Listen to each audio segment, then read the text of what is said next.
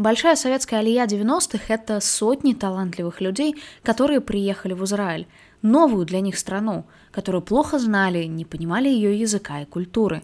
Тут, на земле обетованной, актеры, сценаристы, музыканты, ученые искали свое место в жизни, не боясь начать все сначала, с мытья полов и других непрофильных занятий. И вдруг война. Ты не умеешь читать, писать, говорить и не понимаешь, что говорят тебе. А так ты, в принципе, нормальный человек. Была у меня история с сексом по телефону. Это может быть тюрьма Рамли, где я в 4 играл для тех, кто сидит, а в 6 для тех, кто их охраняет. Мне спросили, ты идешь знаешь? У меня было ощущение, что я знаю, потому что я знала слова типа из ОХНВ и Кишинтухуц, и я считала, что практически знаю эти. Ближневосточный экшен.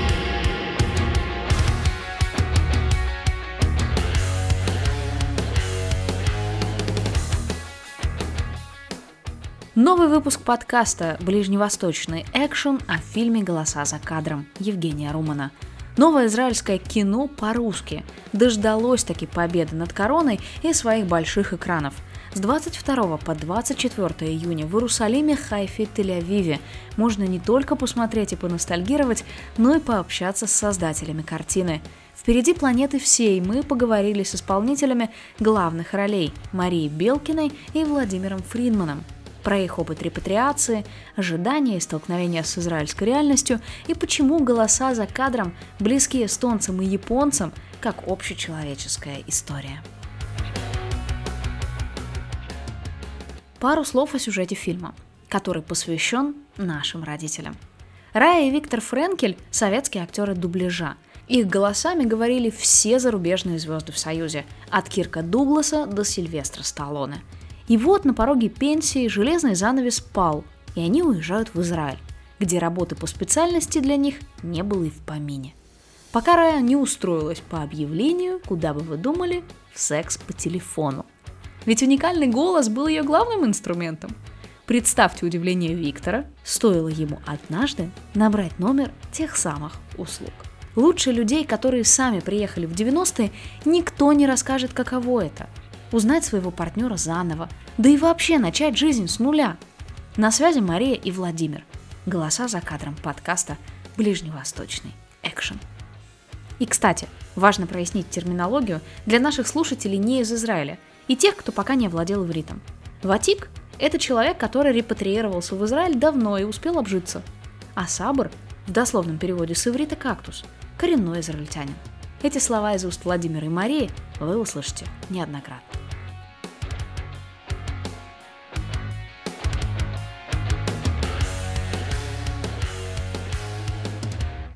Вы репатриировались в начале 90-х в рамках Большой Алии. В фильме так уж совпало, играете тоже репатриантов. Вы действительно играете или вспоминаете собственные ощущения и воспроизводите их на камеру? А, мне, например, вообще не нравится в принципе слово «играете», потому что, ну, мне кажется, что касается кино, там играть это как бы уже, ну, не очень хорошо. Там просто ты живешь вот в предлагаемых обстоятельствах, а, понимая, как бы, кто ты в данной ситуации, Поэтому я просто как бы вот по ощущениям, скажем, вернулась или попала в те обстоятельства. И надо сказать, что, в общем, по полной программе проживала все заживо. И иногда был даже как-то... Что, снова чувствовали эти мурашки? Еще какие мурашки? Я помню, ты тоже, наверное, помнишь, когда вот противогазы достали, и мы посмотрели, помнишь этот момент? Момент помню, я его в кино смотрел, Машенька. Но у нас с тобой немножко разная история, потому что когда была война, которая рассказывается в фильме, ты жила а, в Израиле, было, а, я, да. а я войну смотрел в Советском Союзе по телевизору. У меня был куплен билет уже, а, и я не знал, да, да. Она кон... я приеду в середине войны, или она кончится, или победим не мы, и я приеду в Ирак. Понимаешь, этого я не знал. Да. В связи с этим интересно узнать ваши личные ощущения от исторических событий в картине. Что чувствовали вы, Мария и Владимир, а не герои фильма?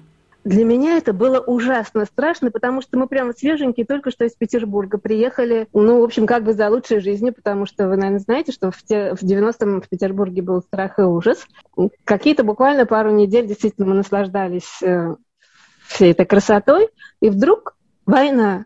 Ни с того, ни с сего, как бы на ровном месте. Всерьез не думала, мне кажется, что война — это какие-то разговоры, этого не может быть. И это ужасно страшно, когда не было купола, и прямо у нас э, гремели эти разрывы.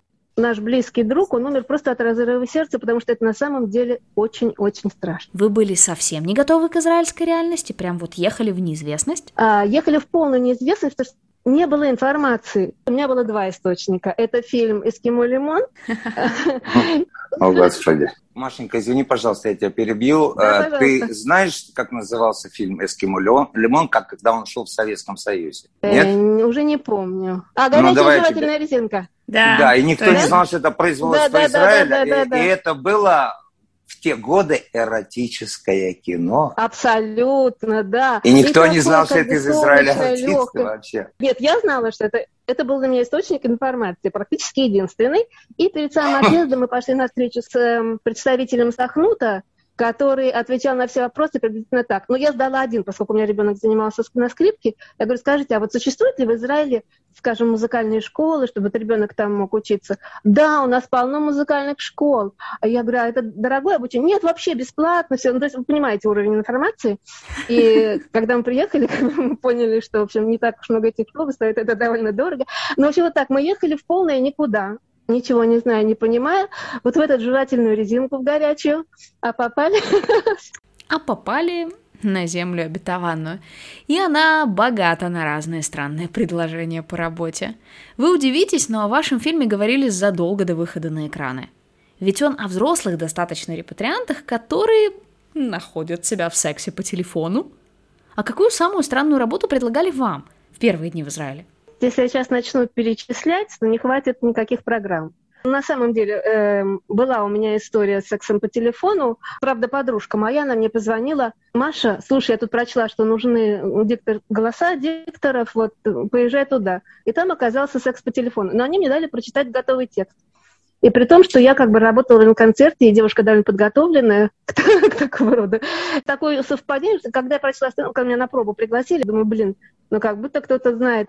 Но, но я там не осталась работать, то есть моя героиня намного смелее меня оказалась. Потом как бы очень забавный был факт, когда я училась в Ульпане, и все девушки такие были энергичные, и все кинулись, значит, уборщицами работать. И я жутко всем завидовала. Меня никто не брал уборщицей, и прям вот на, искренне говорю, меня грызла жуткая зависть. И вдруг меня позвали уборщицей.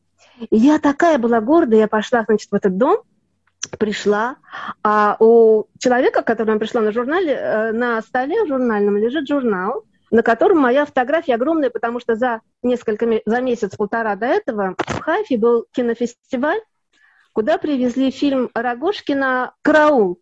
И я там играла проститутку.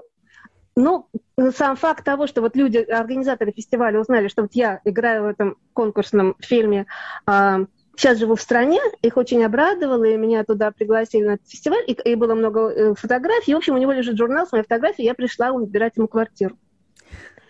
И он жутко растерялся, это было смешно, я убирать квартиру не умею. И он просто ходил за мной и подметал, и вытирал. Мне это было, впечатление очень яркое. И мне, дали деньги. Но я была такая гордая, я шла, и меня прямо распирало. Я говорю, боже мой, я могу и пирожки вот эти купить.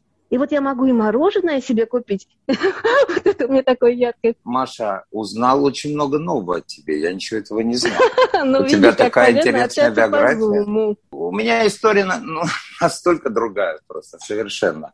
Я просто здесь даже имеют значение месяца. А вот видите, Маша переехала из Петербурга, из, вернее, из Ленинграда, да, как ты сказала, и прямо на голову эти бомбы и ракеты. Это более драматургически, ярко и красиво. У меня в этом смысле нет такой вот какой-то истории. И вообще приезд в Израиль для меня он был совершенно другим. В какой-то момент своей жизни, так бывает, наверное, у каждого человека, я понял, что мне надо очень сильно перевернуть свою жизнь. Очень многие мои надежды не оправдались. Плюс может, какой-то кризис какого-то возраста, черт его знает. А мне был 31 с половиной год, э, как бы не мальчик. У меня жена, и у меня ребенок 6 лет. Ну что, мне а, из Томска приехать в Омск, из Омска в Екатеринбург, это поехать в Москву, начать карьеру в 31 с половиной год, ну, я там учился сто лет назад, да и ну, и жить не... И, и, и вообще дело не в этом. Я понял, что мне надо, вот как Мюнхгаузен, взять себя за волосы и бросить в такую ситуацию, чтобы пам! получить по лицу. И тогда все устаканится. И, короче, у меня был брат, а брат у меня очень серьезный человек, в смысле, серьезно, он инженер по компьютерам, он не артист, ну, в смысле, нормальная профессия, он умный чувак. И он писал письма каждую неделю. И в году 52 недели. Каждую неделю по письму. И была одна ночь в моей жизни, которую никогда не забуду.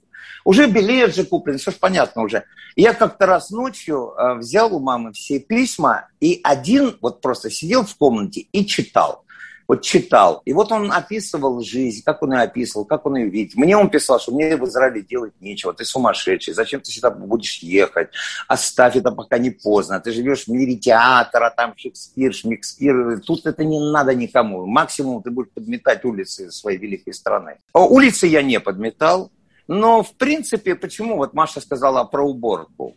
Не потому, что все любят убирать или умеют. Я тоже не умею убирать. Просто выбор, чем ты будешь заниматься, очень простой. У тебя есть только четыре недостатка. Ты не умеешь читать, писать, говорить и не понимаешь, что говорят тебе. А так ты, в принципе, нормальный человек. Поэтому у тебя сужается круг твоих талантов.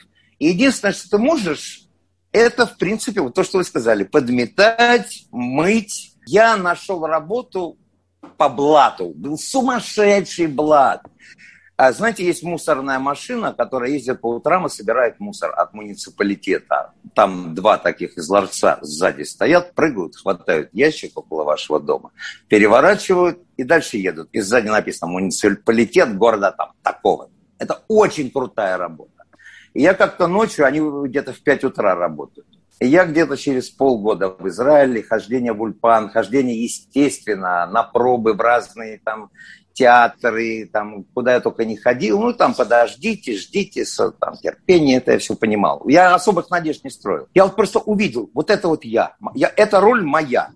Ночью никто не видит. Они начинают работать в 4, а заканчивают в 9. То есть ночью делают деньги.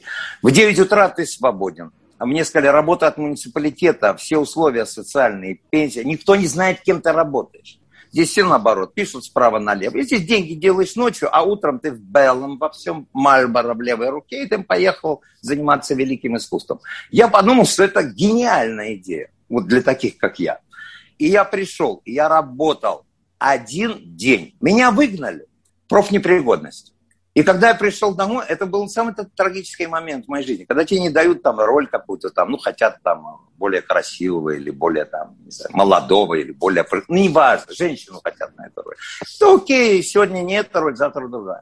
Но когда тебя не берут убирать мусор, и у тебя спрашивают, а что, тебя не взяли?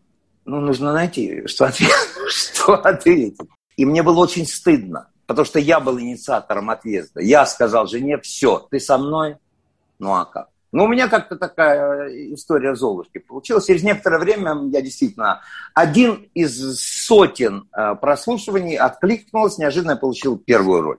И она была на русском языке, слава тебе, Господи.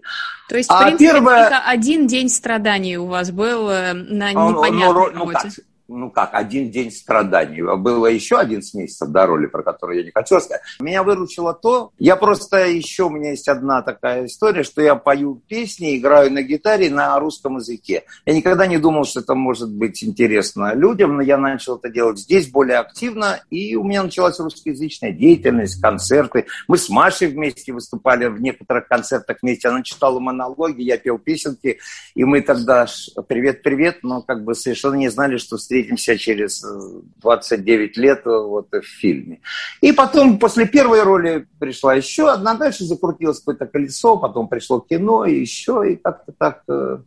Но первые 11 месяцев, факт, я заканчиваю эту историю, я помню намного лучше чем 29 лет после этого. Ты не знаешь, что с тобой будет каждую секунду. И это прекрасно. Я сегодня рад, что я могу про это вот так рассказывать. Я смотрю, вот у меня тут зеркало висит, и не видно, у меня, у меня лицо все время улыбающееся. Чему я радуюсь, я не знаю, но я рад. Лично я не раз слышала, что ватики, прибывшие до нас, недовольны, что мы какая-то другая алия. Мол, полы мыть не готовы, понижаться в статусе и все такое. А вам такое могли сказать в 90-х? И как вы думаете, почему люди вообще могут такое сказать вместо добрых напутствий? Я вот совершенно искренне говорю, что у меня нет ощущения, что э, мне было тяжело.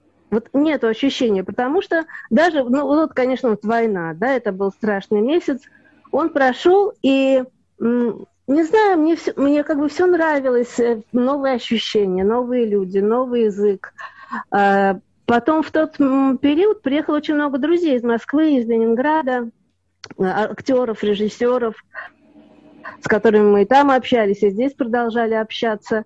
Поэтому у меня ни, ни, ни на секунду нет ощущения тяжести, поэтому мне даже нечего, видимо, вновь приехавшим сказать. На мое счастье, я общался с теми людьми, которые приехали в 70-е годы, ну, как бы вменяемыми, мне наоборот и помогли, и э, очень сильно помогали, и понимали. Да, я слышал такие истории, когда не очень приятно, когда тебе говорят, мы настоящая алия, они мы типа сионисты в трудных условиях, а вы приехали... А, нас называли, помнишь, нас называли колбасной, помнишь? Да, мы колбасная алия, мы приехали за хорошей жизнью, кроме мафии, девушек легкого поведения и водки вы ничего не привезли, а мы тут построили страну. Мы строили, когда верблюды ходили, а вы приехали на все готово. Я сам слышал это. Вот тут приехали москвичи, они сейчас тут будут нас тут учить жизни, мы тут воевали, мы тут пахали, но это, это как анекдот выглядит. Я же из этой же я что, не понимаю, а что, о чем люди говорят? Ну, это не от большого ума, скажем так. Мне так кажется. Я лично очень рад людям, которые приезжают, и даже когда есть возможность, их немного, мало кому это надо, но если кто-то обращается, я всегда с огромной радостью помогаю, чем могу, также помогали мне перевести, что-то сказать, подсказать. Не то, что я сильно знаю, но то, что я понимаю, понимаю с удовольствием. Вы говорите, что готовы помогать, переводить. То есть можете сказать, что овладели ивритом или выбор сферы деятельности все-таки ограничен у вас русским языком? Вначале я очень-очень интенсивно пыталась, как вот сразу хотела войти, а, выучить быстро-быстро-быстро язык, и мне так повезло, что мы жили у нашего друга, у которого подружка была, ну, как бы вот ватиком, да, и, и мы, а, я, все, я занималась в Ленинграде эстрадным, бедуром как бы, и ничего другого я в жизни не знала. Со второго курса меня уже взяли работать. И я решила как бы продолжить. И вот практически не зная иврит, мы, она мне помогла, мы написали такой моноложек э, на иврите. Э, и я с ним даже выступала, вот буквально там, не знаю, прошло, наверное, два месяца. Я понимаю, как бы, это была запись на телевидении, это выглядит ужасно смешно, потому что, ну, чудовищные ошибки я делала. А, но, надо сказать, что принимали очень хорошо, и даже вот несколько раз приглашали э, на телевидение. Но дело в том, что как-то вот у меня лично сложилась так жизнь, что я на иврите очень мало работала, потому что, ну вот у меня пару раз, несколько ролей было в театре, ну как, когда я снимаюсь в эпизодах, естественно, это на иврите, но я попала в театр идиш, в котором работала 4 года, и пришлось выучить еще идиш, которого я совершенно не знала. А, причем, когда меня пригласили, они меня спросили, ты идиш знаешь? У меня было ощущение, что я знаю, потому что я знала слова типа из Охенвея Кишентухус, и я считала, что, в общем, как бы, да, я практически знаю идиш.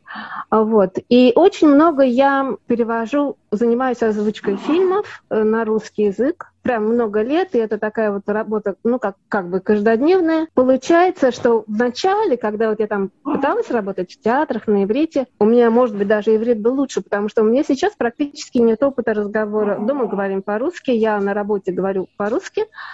Э, может быть, даже у меня сейчас иврит стал немножечко хуже, у меня вот, ну, у меня остался там в Гешере э, один спектакль, называется «Деревушка», замечательный спектакль, может, вы видели. Мы смотрели, да. А, там я играю на иврите. О, кстати, сейчас про Гешер я и хотела спросить. Однажды мне повезло познакомиться с Александром Демидовым, ведущим актером Гешера, и он рассказал клевую историю. Вот он приехал, начал играть в Гешере, и после первых нескольких спектаклей они решили, что пора ставить пьесы на иврите. Поехали, значит, с гастролями, а после спектакля у них спрашивают, а что, спектакль был по-русски? Ну, то есть их иврит был настолько непонятный, что никто из местных ничего не понял. А у вас такое бывало? Как вообще воспринимали ваш иврит со сцены? И как реагировала местная публика? А, э, к моему удивлению, тогда реагировали совершенно спокойно, очень хотели понять, что очень помогало, как бы, потому что никто никогда не смеялся, вот если ты говоришь неправильно. А в театре было тяжело, потому что у меня акцент – у меня довольно сильный акцент, который, в общем, слышно. И я уже никогда в жизни не сыграю как бы вот местную жительницу, но я думаю, что это практически каждый русский. Все равно русский актер, вот в кино, скажем, да, ну в театре, да, а в кино все равно русский актер играет так, ну, не, не говоря о тех, кто приехал молодыми совсем, да, детьми. Было вот два человека, которых я знаю, которые выучили иврит и ни малейшего акцента. Почему-то многие сабры, когда я жалуюсь на свой акцент, говорят, что он вообще-то моя изюминка. Я, конечно, не верю, но звучит приятно. Скорее всего, это действительно часть нас, от которой не избавиться. Да и незачем. Наверное, да, наверное. Был такой момент, э, я помню, я переводила в Габиме, ну, тогда были там наушники, я переводила на русский спектакль, которые шли в Габиме, и меня один раз вызвала начальница, и она спросила, очень много жалоб поступает э, на Женю, что у нее есть акцент. Как бы с моей точки, я у нее вообще не слышу акцент. Вот я, ну, я же, понятно, я не сабот, но вообще не слышу. Но находится, ну, как, тем не менее, находятся люди, которые, вот, которых как бы, которым не нравится, например, русский акцент. Такие тоже есть. И я сказала, ребята, я не слышу. Ну, может быть, вы спрашиваете не того человека, я вообще не слышу. Во-первых, я скажу одну как бы, вещь, которую не мной сказано. Если человек до 12 лет, есть возможность, что он будет говорить без акцента. То есть его не выкупят, что он как бы откуда он приехал. Ни в каких других случаях это просто невозможно, потому что я очень много раз слышал, как мне подходили и говорили, слушай, вот эта вот русская артистка, да, вот в камерном театре была, слушай, она говорит без акцента. Я говорю, а что, откуда вы взяли, что она русская? Не, ну, слышно же, что она русская. Я действительно много работаю на иврите, я практически... У меня жизнь разделилась на две части – есть 90% в одной части и 10% в другой. 10 в другой, я про это говорил. Я э, пою песни, играю на гитаре, в смысле, выступаю с сольными концертами, диски, кассеты. Есть часть людей, которые вообще знают, что э, про меня то, что это тот, который поет на гитаре, играет песни. Все, это одна история. Теперь история, связанная с кино, она... Ты не можешь, во-первых, ну что, операцию на горле сделать. Плюс я, как вы правильно сказали, Карина, мне давно научили, что это твой плюс, а не минус ты что, с ума сошел? Но представьте Лайму Вайкули без акцента, без ее. Кому она нужна? Или там а, Вахтанга Кикабидзе. Я, я слышал, я не сравниваю себя ни в коем случае, но это похожая ситуация в том плане, что, ну как, если Вахтангу Кикабидзе дать играть роль русского крестьянина, приклеить ему бороду, будет странно, что он будет играть эту роль, да? Просто вот решай, если будет Кикабидзе, это будет Кикабидзе. Я видел один фильм, где его озвучили. Там нужен был артист такой, он потерял все. Ну, не все, ну, как бы, ой, что-то оторвали от человека, часть индивидуальности. Поэтому, что касается кино, э, я играл роли и на иврите, и, и на русском. Вот как в этом фильме, например, их было, не могу сказать, каких больше, но на иврите больше. Но персонажи, если меня брали на роль, Иногда эта роль изначально была написана, скажем так, что человек имеет корни из Советского Союза или там, ну, чтобы не задавали вопросов. А иногда, потому что ну, нас уже так много, это не имеет значения. Вот последняя роль там небольшая, которую я играл в сериале «Штисель». И там моего персонажа, мне я эту роль получил без проб. И моего персонажа там звали там профессор отделения какого-то. И у этого человека табличка, знаете, там на халате. И там на ней написано «Пинхас Мишнайот». Ну, ничего русского в этой фамилии нет, никаких корней. Я говорю, ну, будем э, переделывать там на халате, писать там э, Юрий, там, Беренштейн какой-нибудь. Зачем? Зачем? Не надо. Уже это все это как шум листьев. Э, оставь. У меня с ивритом связана огромная работа, которой я очень горжусь. Это мое познание Израиля вообще. Родился это спектакль, моноспектакль, совершенно неожиданно, случайно, из абсурда, не буду уже рассказывать, как и почему. Вот то, что я вам вначале рассказывал, когда вы спросили там про мусорную машину, про то, про все. Один раз у меня вот такие же похожие вопросы задали люди, которые живут в Израиле, родились. А как ты, а что Я им что-то рассказывал на своем иврите, там, с акцентом, путая падежи, э, предложения, там все. Я был в шоке от того, до какой степени они понятия не имеют, ни откуда я приехал, ни кто я. А наши, ну, понятно, они знают, где это на карте.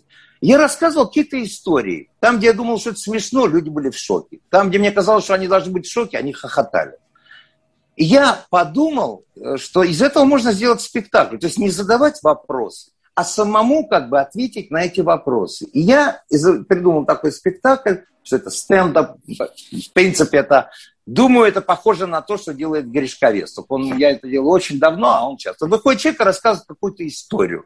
Я в данном случае рассказываю там 21 историю из своей жизни, которые с момента посадки самолета до получения первой роли. Такая трагикомедия. Человек между двух культур. Этот спектакль прошел на иврите и только на иврите 2068 раз.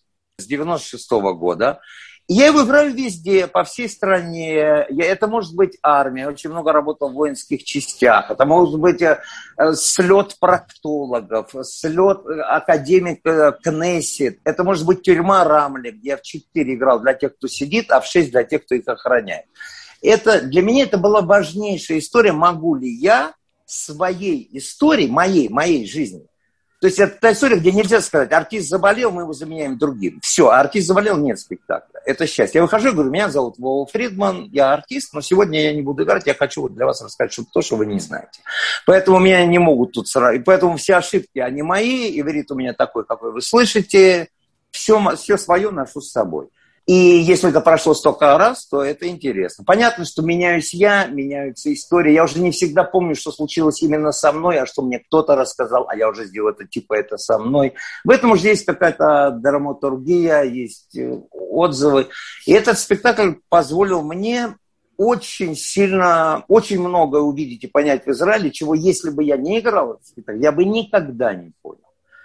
И я бывал в местах, ну, где ну, ну, я не знаю. То есть все слои общества я побывал всюду. И для меня это сумасшедший багаж и познание израильской жизни.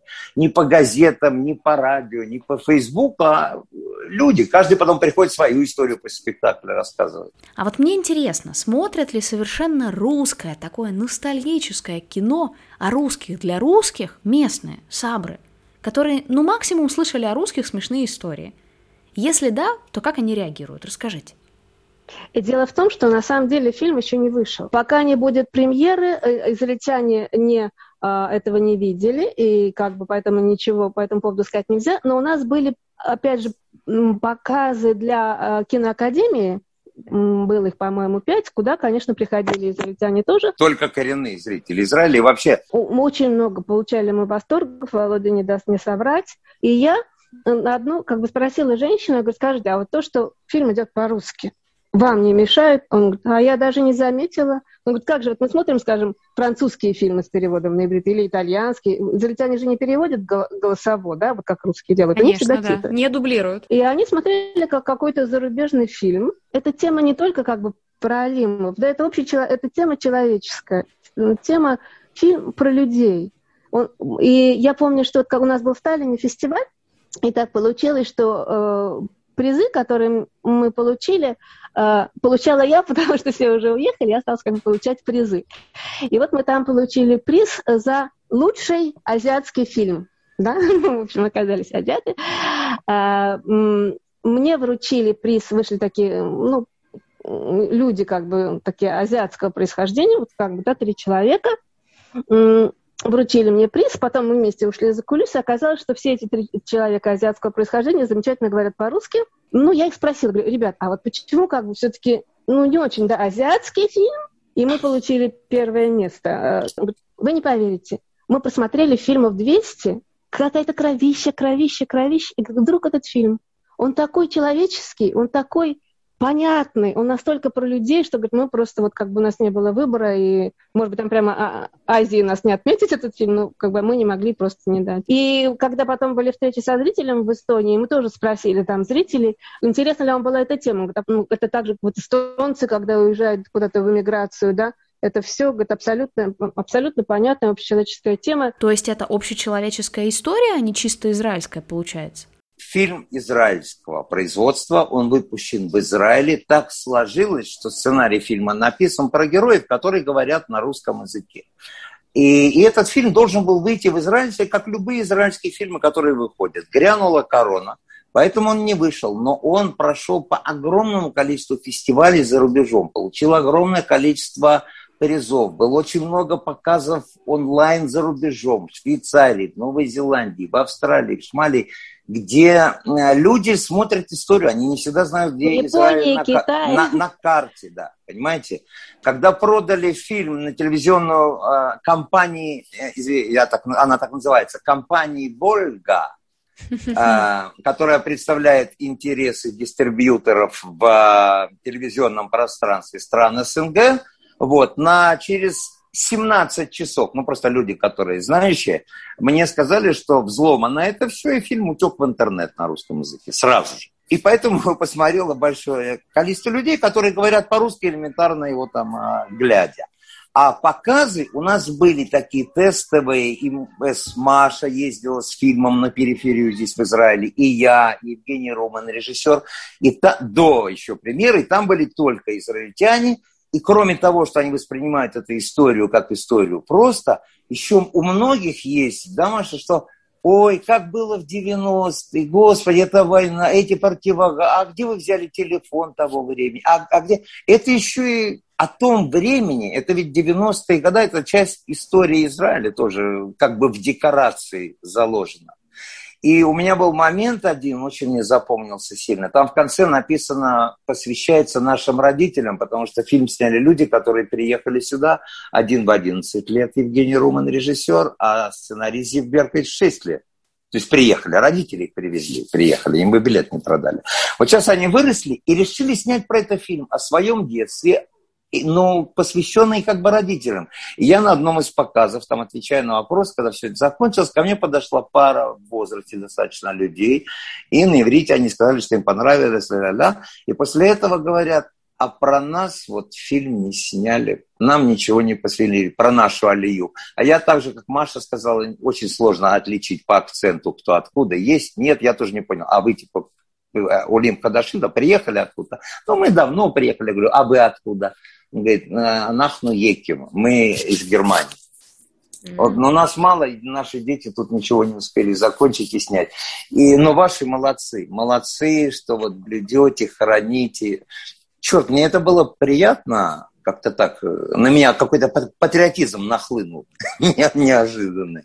А еще один раз, у меня была тоже встреча со зрителями где-то, и подошел мальчик, 18 лет, израильтянин, который, у него нет русских корней. И он ну, благодарил, сказал, так, фильм понравился. Я говорю, неужели вам было интересно? Ребенок, 18 лет, израильтянин. Он говорит, ну, я же в это время не жил. То есть, То это есть еще он как посмотрел бы такой как будто бы да? оживший учебник истории, хотя да. мы прекрасно понимаем, да. что любой художественный фильм это не вполне отражение реальности, но с какими-то элементами той самой реальности, которую мы не видели.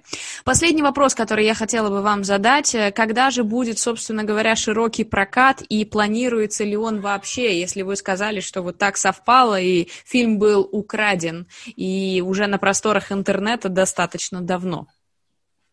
Премьера будет. Фильм могли выпустить на онлайн-платформе в Израиле с титрами, но они верят в его успех, верят в его кассовый успех. У фильма очень много продюсеров. Одним из продюсеров фильмов является семья, которая владеет всеми э, Cinema City Израиля. И mm-hmm. они верят в его кассовый успех. И они то вложились в конце, я видел их в титрах фильма, я думаю, ой, они же не были продюсерами. Мне режиссер сказал, они когда видят успех фильма, они становятся его продюсерами. Так, так это работает.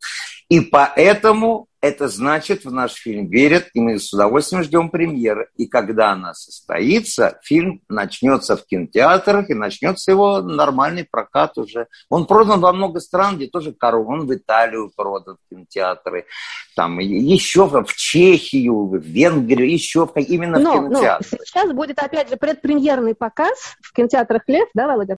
Давайте запомним, фильм для всех и он официально еще не вышел. Мы с вами говорим о фильме, о котором все говорящие по-русски знают, но он официально не вышел. Это очень абсурдная история, она очень странная. И, вероятно, это какое-то продолжение судьбы фильма. Я с режиссером, когда про это говорил, когда фильм э, ну, пиратским образом ну, ушел, он сказал, ну смотри, у нас же в фильме тоже история. Там про пиратство. Герой, которого... Все честно, да? Да, говорит, ничего не изменилось с тех пор. Я Карма сработала Ботова.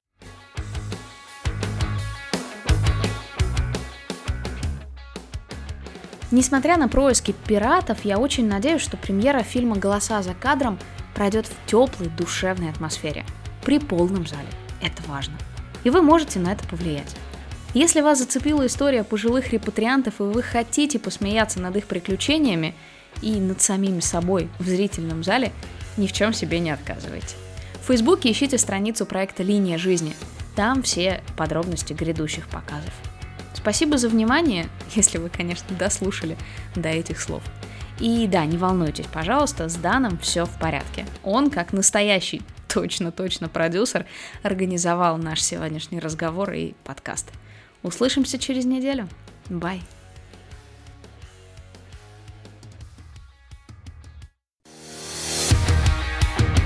Ближневосточный экшен.